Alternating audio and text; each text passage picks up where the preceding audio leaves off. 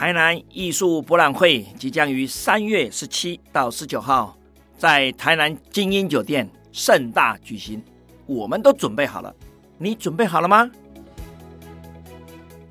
本节目由生鲜食材科技出品。新创除了热血创意与活力，其他重点让长辈告诉你。欢迎收听《杨家长辈经》，未来的新创拼图。今天非常高兴邀请到一位美女哦，她是这个 DFC Design for Change 的这个营运长蔡长宁哦，那英文叫 Winnie。好，那我们呃，请这个营运长跟大家打声招呼。大家好，我是长宁。是，哎，长宁，你希望我们大家叫你长宁，还是叫英文名字，还是叫职称？呃，叫职称就真的不必了，但可以叫我长宁啦。就多数他们都叫我长宁。对，OK OK，长宁。哎，长宁，我想请教一下，你在加入 DFC 之前，你是学什么，做什么？其实我就是很单纯的学教育的，然后我是一位呃国际教育，然后专门在做华语文教学的老师，所以其实可以想象我的学生不是台湾的小朋友，我的学生都是外国人。哦、嗯、，OK，那、啊、你在这个呃教学的这条路上，呃，在加入 DFC 之前，你做多久？呃，其实我从大学毕业一直到研究所，就是陆陆续续包含教育部的外派，然后我就去其他不同的学校，okay. 然后都在国外这样子。对，那当初什么呃原因啊、嗯？呃，加入了 DFC？我我觉得它的一个很重要的关键在于哦，我在台湾一所很有名的外侨学校实习，然后其实如果顺利的话，我很希望在那边工作。但我其实只看到一个重点，就是原来在外侨学校里面，孩子所学习到的学习样貌，其实就是我们现在 DFC 看到的样子哦。为什么只有嗯？所谓的金字塔高端的孩子，或是说富有资源相对足够的孩子，才能够具备有这样子的学习的样貌。而我自己哦，其实我也其实就是土生土长的台湾人啊，然后我就是念公立的小学啊，国小、国中、高中的大学这样，我就觉得说，哎，如果教育的模式在资源这么样子丰厚的一个区域是这样子在学习的，那为什么在我们的传统的师培里面都不是这样教我们的？那那时候刚好我认识新伟，所以我就发现他其实在推动的这个 DFC 这样子的概念，跟我在国际学校看到的好像哦。而且他当时的目标很明确，就跟我讲说，我我想要台湾的小孩每一个人都参加一次，那时候是 DFC 挑战，所以我就很感动啊，我就突然觉得说，哎，我在国际学校里面，我服务的是这样子金字塔高端的孩子，但其实我自己回过头来思考事情是，我未来的小孩。可能我没有办法送他进去那样的学校，但是我我也很希望他可以学习到，甚至可以让台湾的教育环境有一些些的不一样。对，所以这就是我很一开始的就是初衷就是这样子。嗯，okay. 所以其实我应该说，你的内心还是有一个平权的一个渴望。哦，呃，我觉得平权这个词对我来说就，嗯。对我来说有有有有一点太高了，因为我还是 对沉重，因为我还是蛮自私的一个，我还是回到自己。就像我刚刚提到，我为了我以后可能有的小孩，或是为了我哥哥的小孩，我我身边朋友的小孩，我觉得多数的孩子就如同我一样，就是在一般的家庭啊，我就是念一般的国小啊，但呃，常常我们回到自己的求学经验，我觉得都不一定是这么的。觉得哎，我的学习是有帮助的，或是我将来的所学有培养到，让我觉得我是一个有自信的人，解决问题的人，这样子。所以我觉得，呃，对我来说，平权啊，这种就是对，没错，以大概念来讲是这样，没错。但我我其实还是一个自私的人，因为我就是想到我以后可能会面对到的社会是什么，然后所以来做这件事。嗯嗯。其实我以前听过有产业界的大佬说过一句话，嗯、他说利他就是长期的利己啊，对呀、啊。哦，那其实我想那就是你刚刚要表达的，是是，是。好啊，哎，那我想请教一下，当初 DFC 创办人呃 K 的邀请你来，嗯，然后还请你担任营运长嘛？那我印象中你们两个就一直是这个组织的非常重要的灵魂人物哦。嗯那你跟他 K 的专长应该也蛮不一样。你进来 DFC，你们怎么分工？然后你有没有开创一些新的作为？是你进来之后发生的？确实，我们的分工真的会依着我们的个性嘛，然后还有呃专业领域，我觉得不太一样。新伟对我来说，他就是一个很重要的那个点火的人。他在二零二一年的时候，把 DFC 呃 DFC 挑战哦引进到台湾，当时他也就做了一个很勇敢的决定了，因为在那个时候我们没有人在谈创新教育或者谈一零八课纲，他就做这件事。那对我来讲，我只是想要让这件事情。不再只是一个一次性的活动，我我觉得所有的活动都有可能变成烟火，或者说变成会玩活动的人，他就可以表现得很好。这个是我觉得是一个常态，因为他永远有游戏规则，所以我会觉得 DFC 如果他今天 DFC 是学习法的话，他应该就会像我以前在国际学校那样子的样貌，它是回归到每个孩子的日常的，然后这个日常是可以延续到。他的学科，甚至他的生命经验里面的，就不会只是一次性的。那大家知道一次性的东西，就会有所谓的，呃，就是有有的人就会很厉害，有的人怎么玩就是找不到那游戏规则，我觉得是可惜的。嗯，对，所以呃，后来呃，跟新伟一起共事的这几年，我觉得对我来说很重要一件事，对 DFC 的贡献，应该就是开始将 DFC 挑战。转为 DFC 学习法，然后我们开始去思考，除了办 DFC 挑战之外，我们能不能往师培来走？因为孩子身边最重要的其实就是老师，就是大人。那大人，呃，所以孩子身边的大人、老师就会塑造他整个学习的模式跟学习的样貌。这样，所以我觉得这也是一个我我自己在 DFC 这几年来，我每次想到都觉得，嗯，还好我有做这件事。是 对，哎，很有趣。我想请问一下，嗯、当初因为把挑战引进来，嗯、就是 DFC 挑战，对，那要落地变成是一个学习法，它更像是一个系统。那你们做了哪些事情往这个方向推进？好，它既然是一个系统了，所以我们就开始思考，在这个系统里面，我们要师培，要陪伴老师，也培训老师嘛。所以我们有种子教师。那呃，我觉得刚好顺风顺水来讲，就是一零八课纲在二零一九年那个时候，大家开始在提我们所谓的每一个学校都要所谓的校定课程的时候，那我觉得很多时候开始提出，我能不能以解决问题，或是探究问题这样的历程来当做我全校性特色或者全校性的课程，来让孩子在呃学校里面不只是学国语啊、英文啊、数学啊等等，会有这么的一堂课是让孩子学些不一样的呃所谓的知能跟技能哦。啊，所以我们就开始来推动这个种子学校。这样子的概念，另外一个其实也是我们这几年有在尝试，是说，诶，老师其实多数老师都是经过所谓大专院校的师培体系，所以我们其实也有师培体系这边，我们有在培训那个师培的学生，就是在大三、大四的时候，就让他先具备有 DFC 学习法这样子的呃 mindset 啦、教学技巧啦，让我也很打包票，觉得他在后来面对他的教甄教检的时候，其实他会是一位很符合现代。我们的教学趋势的老师这样子，嗯，是，哎、欸，你刚才讲的这些描述啊，嗯、让我想到我们做社会创新的人啊，一直有一个有趣的一个名词叫做财务报表之外，嗯，就是我们一直想要超越 财务报表之外的价值。我觉得你好像是要超越体制学校课表之外，呃，应该是说。体制学校现在因着政策的关系，其实已经有一些改变了。是，对。但我们常在思考的事情是，因为体制在体制内就会有一定的规则，或是一定的它的 daily life 就是这样走，所以其实往往会你会习惯。但有没有可能在这个习惯当中，我们有那么一点点的不一样？所以，呃，我很常跟老师沟通的事情是，其实国文课我们可不可以除了平常教的方法，能不能多那么一点点不同的亮点？其实你的国文课就会很好玩，你的数学课可能就可以再多么一点点不一样的教学策略。其实我相信孩子的学习动能会是不同的。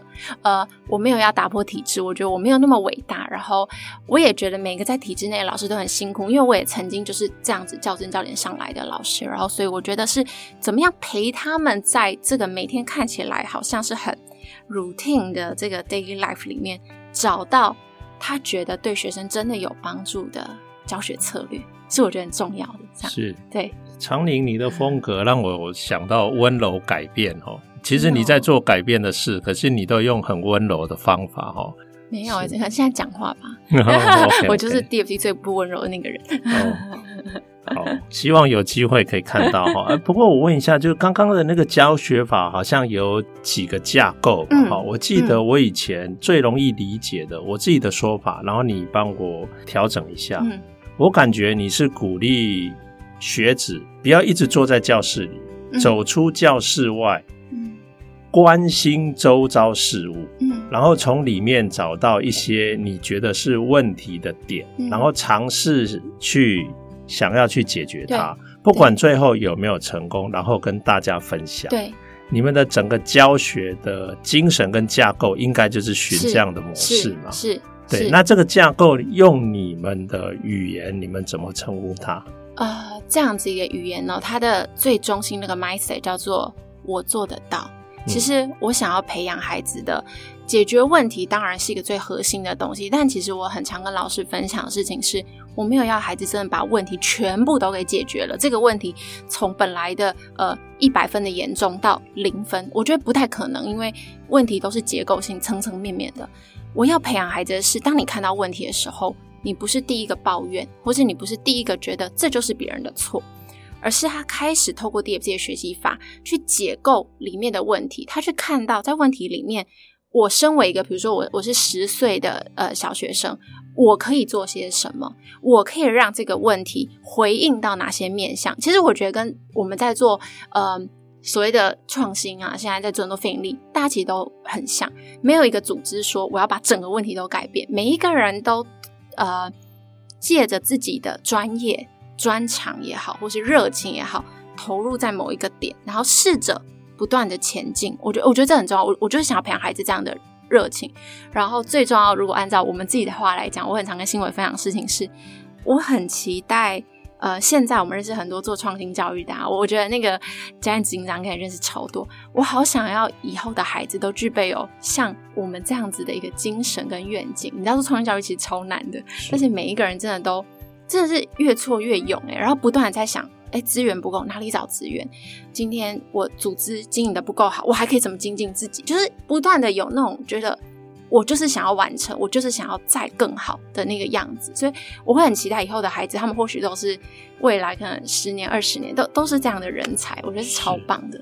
那这样的幼小心灵需要启发跟引导嘛？对、啊，所以你刚刚讲的一个种子教师，DFC 种子教师，对，你怎么定义 DFC 种子教师？好，DFC 种子教师从一开始我们在谈的时候，它其实是一种借力使力的过程，因为再怎么样，我都已经离开教学现场了，我能提供的就是那个技法跟学习法这样概念，可是，在教学现场上有太多的心法。还有老师是怎么样跟学生去做面对跟互动？那个是每一个个案，我就是用个案来形容他们。那我怎么讲都不会有老师讲的到位，而且老师他才有办法去呃去调整面对不同的孩子，而这样的孩子可能也是其他老师所面对到的。所以最简单的概念是一开始就是借力使力，我想要借由这样子老师的力量。来让 DFC 学习法可以再扩散出去。另外一块，我发现另外一件事情就是，我希望老师的舞台不是只有在自己的讲台，老师应该是一个很有影响力的族群跟角色，他能够在他教学生涯里面影响可能几千几万个孩子，他一定也可以影响其他老师。我觉得他们都是感人的。那为什么我们不让他打造其他的舞台出去？所以，其实种子教师的另外一层就是。扩散老师的影响力，而这个影响力就是借力使力回来，我的愿景跟我想推动的事情，这样子。对，目前在你的心目中，第一个会跳出来，你觉得最可以当做这个种子教师的范例的是哪一个老师？你可不可以稍微描述一下他的个人？个人呢？我想一下，是个人故事这样。有哪一个老师在你 DFC 推展的过程中，诶，你觉得他已经成为一个？蛮能够引导小孩，又能够影响他的同才教师的种子教师。呃，我现在脑中想到一位，他是桃园的一位，他现在是国小主任哦，是这样子。然后我会特别提他是国小主任，是因为他一开始在接触 DFC 的时候，他就跟一般的老师都一样，其实他那时候还是一般的老师哦，就是学校的科任老师，而且还是教资讯的，还是教电脑的。他偶然接触到 DFC 以后，他超棒的。他第一件事情是他打电话来协会，那时候我都还没有做师培，还在 DFC 挑战而已。他第一年打就跟我说，我要做大概七十个 DFC 的故事。我当下想说，啊、哦，这个人就是你在戏，怎么会做到七十个？你你第一年呢？但是第一年说真的，他他就自己摸索自己做，那也真的就是做出来。我们讲坦白说，就是没有到很到位。但他开始去思考，是他开始自己去研究，跟跟我们互动过程中，他才发现，我慢慢的知道 DFC 法，想要引导孩子做到怎么样的地步。他也从里面发现一件事情，就是他一个人绝对不够力，所以他在他当时的学校成立了一群所谓的他们的教师共备群，包括他们的校长。他当时只是科任老师，但可以说服校长一起来参加。他就跟校长还有主任们说：“我们一起来做一个叫 DFC 的活动。”然后他就开始在他们学校里面哦，然后结合不同类别的老师，然后来做这 DFC。他说：“我可以当那个叫总指挥的概念，然后我们就是 PM 啦，你们就跟着我进度走。那你们哪里觉得你不够熟悉？”我来带你，我亲身来操作。那你们觉得我需要跟 DFC 台湾团队要什么资源？你跟我说，我我我就是当那个嗯冲锋陷阵的那一位。那真的就把他们学校 DFC 真的做得好棒哦，就是他们呃老师也动起来，校长也动起来，然后每一年的 DFC 故事真的是越做越好。后来当我在呃，因为我们其实密切的保持联络，他有一次跟我说我要调校了。我说哎主呃，他那时候还老说老师你怎么会要调查？他说。我考上主任了，那他很年轻哦，他其实也大概教学资历大概十多年而已。我说哇，你考上主任？他说对。然后我去主任，呃，算是考试的时候，当然还会有一些面试什么。他说其实我就是把 DFT 这样的愿景跟理念放进去我的整个我对于教育的愿景里面。然后他现在到新的学校。那当然，到新的学校以后，他还在熟悉整个校风啊等等之类的，所以他也还在尝试怎么样子去扩大他本人的影响力。但我每一次啊对外要找讲师的时候，我一定第一个找他，因为我觉得他真的太有那个说服力，去告诉其他老师我怎么样从我一个人到一群人，然后甚至这套学法怎么样影响我这个人对于教学职涯的一些想法。对，我觉得超棒。哎，我觉得真的是超级种子教师的范例，啊、超级耶！是是是，而且他很，他非常引以为傲，哎，是，是。我觉得这就是我想看到的。对。那你那时候也讲到种子学校，那请问到什么样的呃程度才算是 DFC 种子学校？好，其实也没有所谓的到什么样的程度哦。种子学校它其实有一定的。我们的这个计划有些申请的门槛，就是我刚刚提到，你们的校定课程，如果今天想要走的是有关探究解决问题的，诶，那第一个 checkpoint 就有达成。那接下来就是你们学校一定要有一群共备老师，之后是要来执行这堂课。其实我不太希望只有主任跟校长一个人，因为要做事，要一起一起做事，所以你要先有一群人愿意一起做。那接着就是我们就会开始进行每一个学校的访视，跟去了解学校的不管是校风文化。行政等等，诶，是否是准备好的？所以这比较像是呃前面的前置作业。我们后来所有有持续进行的种子学校，目前呃我们从二零一九年到现在有八所，全台八所种子学校。那这八所里面，每一个学校都会有一个他们要结合 DFC 学习法的特色，因为你你知道，光讲学习法其实它就只是一个架构，你没有扣合一个主题或是议题一起，其实玩不出什么花样。对，他必须要有一个呃议题，那我们才知道孩子跟这个所学校怎么样子有连接。对对对，那我们自己其实很常提是一个学校，它是在桃园，也是哦，也是在桃园。然后他们学校的特色就是有一个生态皮塘，因为他们在巴德的生态皮塘区。对，那皮塘其实跟孩子以前呢、啊，就只是一个我学校外面的一个呃，感觉就只是一个呃生态池啊，没有人会去注意。但主任其实就跟我讲说，这个皮糖跟学校一定是绑在一起的，所以我想用 DFC 学习法来让孩子的学习跟这个皮糖是有关的，然后就后续做了其实相关的课程等等。嗯，哎，这八所学校是在几年之内被你推展出来的？呃，二零一九年我做了第一所，嗯，然后那时候第一所我觉得对我来说也是尝试，就是到底我一个人能不能推一间学校？那时候就是尝试。嗯然后慢慢到现在就是二零二二年嘛，二三年才刚在跑嘛，对不对？所以我们二三年才在准备要招募新的，所以应该是算到二二年，像我们八所。对，哎，那我有一个想法哈，因为呃，学校系统慢慢也越来越朝向开放的方向迈进嘛，对，所以我们也看到越来越多的自学团体、实验学校，嗯嗯、那当然还有一些呃另类的，就是体制外的客服组织。对，那像这一类的这种各类的组织。它有可能被视为是一种广义的学校，而成为 DFC 种子学校。我觉得当然可以，因为我觉得称之为种子学校，这个学校这个词哦，它其实如果要讲的话，其实就是个单位。嗯哼，你用什么样子的单位？今天我们来做这件事情，那它一定也就是我们要确保我们是有一群老师要共同推动，然后影响同一群孩子，而不是我们散打。这样子，所以如果今天是像自学团啦，或者说像客服班啦等等，它依旧对我来说，它就是一个单位，所以它依旧也可以是种子学校。那只是目前现阶段，我们的八所都是体制内学校，但我们也、嗯、呃，其实近期也不断在思考，除了体制内的学校可以有这样子的改变，那会不会其实有更多其他的可能哦？也是组织我们现在其实也同步想说要跨出去的那一步。这样子，嗯，哎，那我请教，今年开始，二零二三年，对。也许接下来的一到两年，你觉得你目前最想要推动的这些工作重点是什么？也是协会嘛？对，对不对？第一个当然是呃，现在大家很常在讲的事情是永续这这个议题。呃，DFC 从挑战起家，然后到 DFC 学习法的扩散哦，其实围绕的都是解决问题。嗯、那我们现在很常以永续这样子的一个。一个包装在讲，其实那就是孩子解决问题的日常。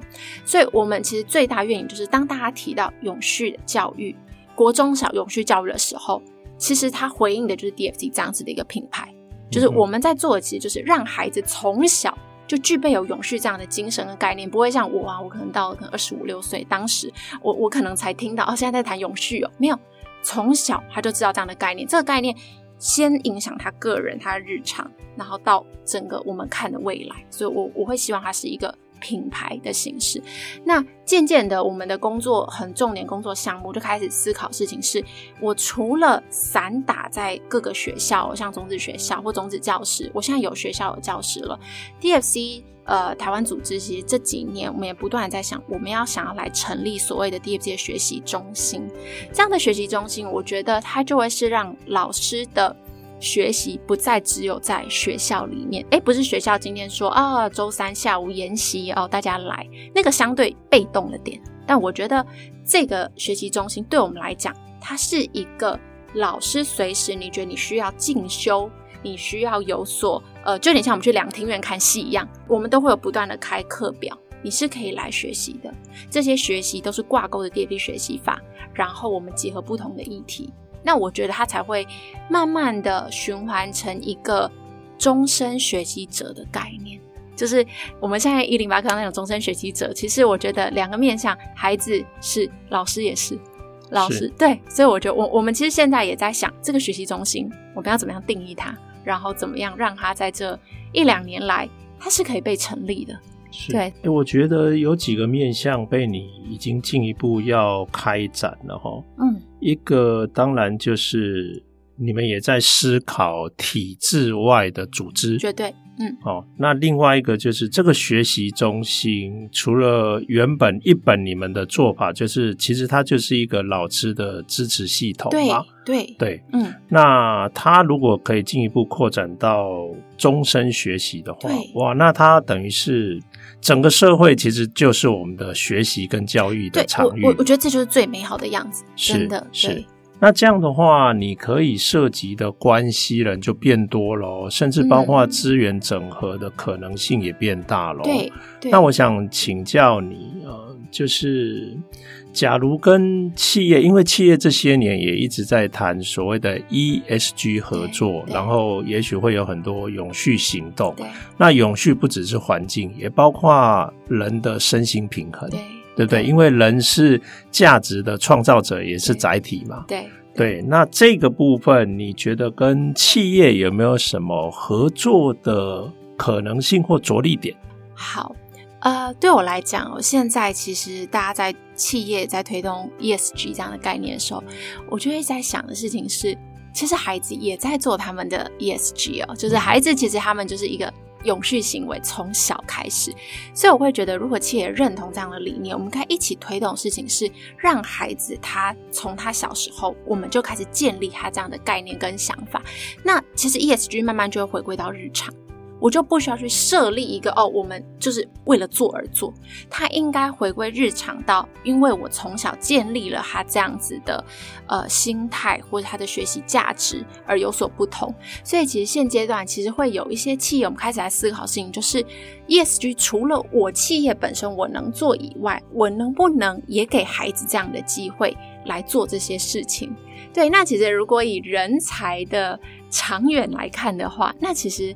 嗯，说十年，我觉得说长不长，说短不短。现在十岁的还，未来二十就二十岁了，他或许就是具备有这样子整体的。我觉得在全人教育里面，他就是什么都有了。